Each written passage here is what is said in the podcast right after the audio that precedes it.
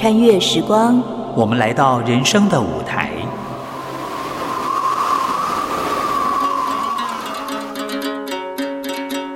有时行到水穷处，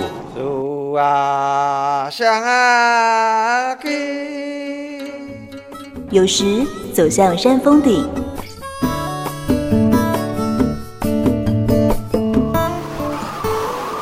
一转身，放下过去，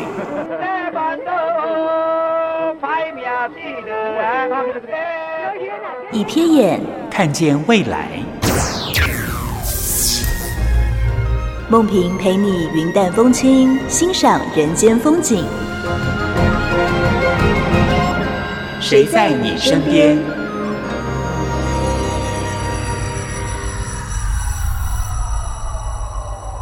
听众朋友您好，欢迎收听今天的节目，我是梦萍。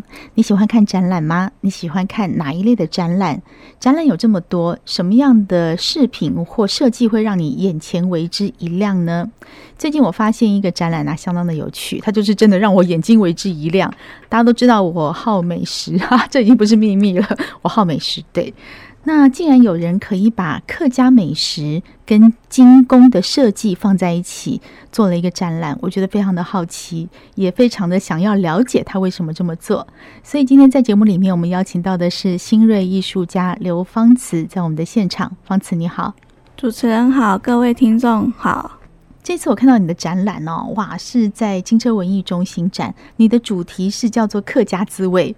嗯，然后素材用的是金工。我们先跟听众朋友解释一下金工是什么。这个金是金色的金，金工。嗯，金工就是以一种金属，金属有很多，有分为贵金属，嗯，然后一般的金属，像是我们市面上看到的红铜啊、黄铜，嗯，九二五银、九九九银，哦，大家就很熟悉这个对 K 金类的首饰，都是可以拿来被制作的，嗯。这一这一类都范范畴在金工，嗯嗯嗯，所以你喜欢用金工来做东西。可是我们看到，你看银啊、铜啊，我们感觉那个好冷哦，感觉让我们看到像水晶啊、琉璃，我们会觉得它那个暖暖亮亮的。可是金工给人家感觉有点冷哎，你为什么特别喜欢这个媒材？因为我觉得金工它的造型是变化多端的，然后它可以把冷的东西。就有一些媒材或是你的一些技法，然后把它变成是一个有温度的东西，嗯，所以我蛮喜欢金工这个东西，嗯，来用来创作。好，讲到重点了哈，你觉得你可以把一个冰冷的金工变成一个有温度的设计？这次的设计非常有温度，因为你用客家美食来做一个主题，太好奇了，为什么想到金工跟客家美食连在一起啊？嗯，这个也是从我研究所就是开始思考说，嗯，我要做什么样子的东西。然后，因为我觉得我想要做的东西是跟大家不同的，然后我希望它是独特的，然后我也希望它是有故事性的。嗯，所以刚好我的家人都是都是呃客家人。然后我又受到了很多客家美食的熏陶，嗯，然后我希望它能成为我的创作的一部分。太好了，把美食结合在身边，我觉得真是一个太厉害的创作。所以你家里面吃的东西，其实一直都是跟客家美食有关。对，大部分。嗯，为什么会这样问？你知道吗？我要给大家看一下啊，你们看不到，哈哈，可以在我们的梦萍 online 上看看到他的作品。其实他这次把金工做成一些像是胸针哦，我一眼看到一个什么，你知道吗？水晶三角圆。这个的材质是什么？这个材质是黄铜，它的胎体是黄豆，黄铜，嗯、然后是用蜡雕的方式。哦，蜡雕、嗯、还要加上蜡雕啊？对，然后去做铸造，嗯，做一个金属加工的铸造，然后成为一个金属的胎体之后，我们再来进行后续的加工，嗯，像是颜色啊，或者是它的质感的实验这样子。嗯，我为什么会特别跟听众朋友提到这个作品哈？因为它那个立体状三角锥的样子，上面呢有一点点白色发亮，你觉得好像看到那个客家的那个水晶饺子的感觉。嗯，但是你又不觉得它是食物，你会觉得它是一个发亮的三角体，在你的胸前，哇，我觉得那种设计感让我觉得就就是很独特，而且眼睛眼睛为之一亮哈。所以这就是哇，你看把精工跟美食结合在一起。另外还有一个东西，我也觉得太妙了，这个叫做炒茄子哎。对，啊，这怎么做啊？炒茄子也是用辣椒的方式制作，然后再去做那个铸造，铸造完回来之后，再来上进行颜色的实验，再上色，嗯，然后来模拟出茄子本身炒出来的那个油亮的感觉，这样子。可是如果你不讲这是炒茄子，或你不特别去标注的话，其实我觉得我们第一眼看到会觉得。这个紫色的流动体上面有一些它自有的折痕，感觉上很漂亮，不会特别觉得说，哟，这是一道炒茄子的菜。好，嗯、你是不是也有意不要把这些意象做得太明显？对，嗯，因为我不希望就是我也有在挣扎要不要让它变得很拟真这件事情，可是觉得因为我的一开始创作，如果我不先从仿真开始的话，我可能后面的延续会有一些问题，所以我觉得在这中间的拿捏，我就希望，呃，不希望它过于拟真，然后自然的质感。也是一个创作的一部分，这样子。嗯，自然的质感也是创作的一部分。这句话讲的真的很好，因为创作这个事情就是看你的本心，你心里想什么，其实你做出来什么。但是对于观赏者来说，每个人看到的东西又不太一样。对，嗯，比如说你做一个炒茄子，如果不讲，我个人看到觉得放在那边就是好像一个毕卡索的立体画。嗯，就在那边，在我的胸前，我心里觉得很开心。但是如果是有一个客家的元素在那边，哇，我觉得那个被赋予的意义又不太一样了。嗯，对，因为我希望就是不一定说，嗯，你有些人因为每个人的观感不一样，所以他有可能一看到他就是茄子炒茄子这件事情，然后有些人呃有可能看到，就像主持人说的，可能是一个。毕卡索的画很类似的风格这样子，可是我不喜欢它，我把它赋予嗯赋予一个既定的印象这样子，我觉得这种东西就是可以让大家去随心想，因为有可能因为每个人的故事不一样，所以我也不会太刻意说我这个就是炒茄子。嗯，就是不要有框架，但是让人看到一眼就觉得、嗯、哦，我好喜欢这个东西。我觉得它具有美感，具有流线或具有造型，哎，这样就好了。嗯，这就是你创作的一个本意。对啊，但是我们还是觉得非常好奇，就是创作的元素有非常多种。好，例如说，可能我们会用风景啊，会用一些呃记忆啊来创作。你选的是美食，嗯、还特别是客家。嗯，跟你的家庭生活或者自己的小时回忆有关系吗？嗯，我觉得这跟我的家庭生活有很大的相关。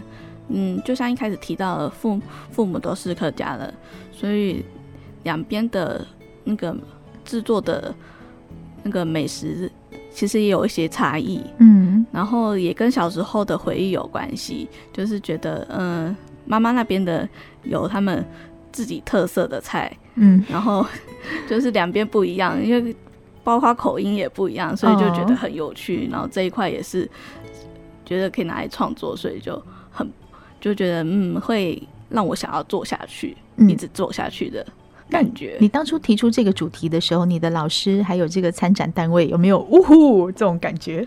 有诶、欸，嗯、就是老师就是一眼就帮我，就是说就这个吧，就是这个题目。这样子，然后就下去做。然后其实，呃，一开始也是很，就是想说，哎，要怎么开始执行？可是其实中间都是需要经过跟老师的讨论，然后去实验，然后才能衍生出我的作品。不然，其实我中间也是会有一点卡住的状况。这样子，嗯，嗯，其实刘芳慈非常的年轻哦，一个。这么年轻的新锐艺术家可以到金车文艺中心去展览，这件事情很不容易。这个过程我们待会儿请他来聊一下。休息一下，先了解路况。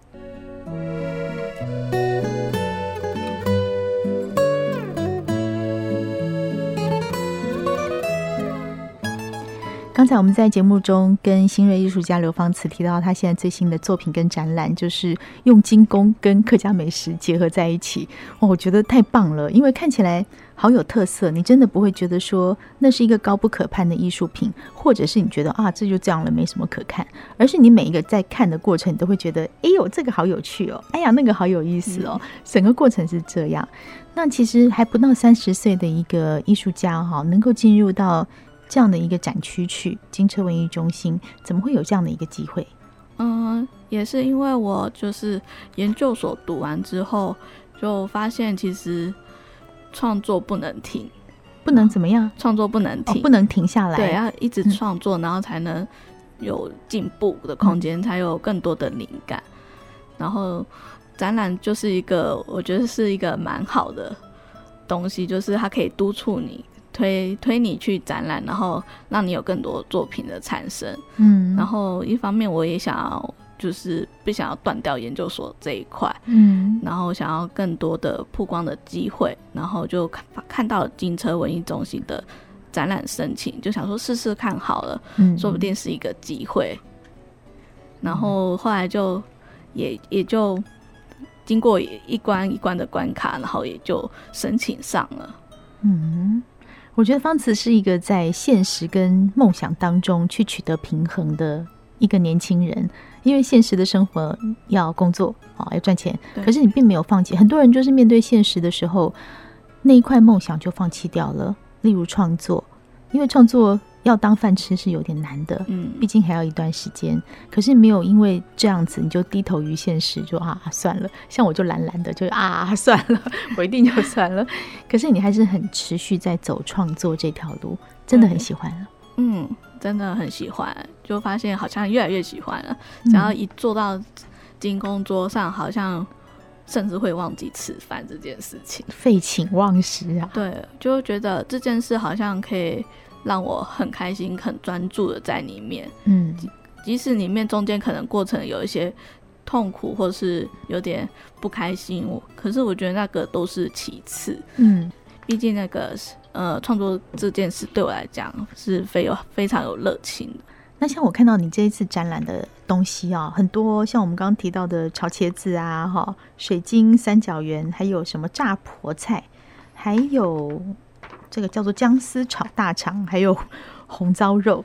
其实我要讲，如果我今天不把它标题标出来，你真心不会觉得那个就是那个菜，因为它做的就是一个意象，而不是具象啊。例如说像这个红糟肉，我觉得好像一个漂亮的戒指，哎，哦，一个有点花瓣型的，因为方慈是把那个红糟肉的样子做成好像花瓣，一片一片一片这样。这么多作品里面，你自己最喜欢哪一个？最喜欢哦，嗯，应该是红糟肉。诶、欸，这么巧，就是我看到这个。对、嗯，为什么？因为红糟肉大家都不知道我怎么做的，嗯，然后可是大家也对这件很有印象，然后也是金车总总监那时候跟我在面试的时候谈的时候，说他看到这一件就觉得很有趣这样子，然后这件也是我在过程中一直很在模拟。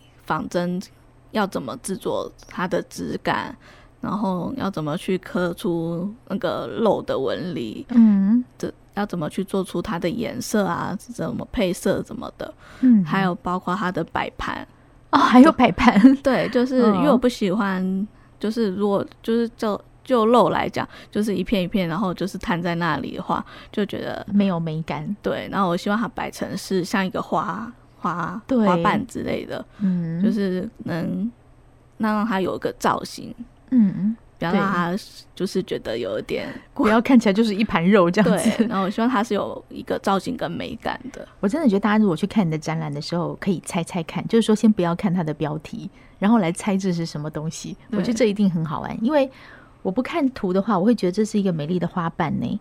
一个粉红色的那种玫瑰花型的东西，嗯、我觉得哦，这个玫瑰花胸章好可爱。一看，哎，红糟肉。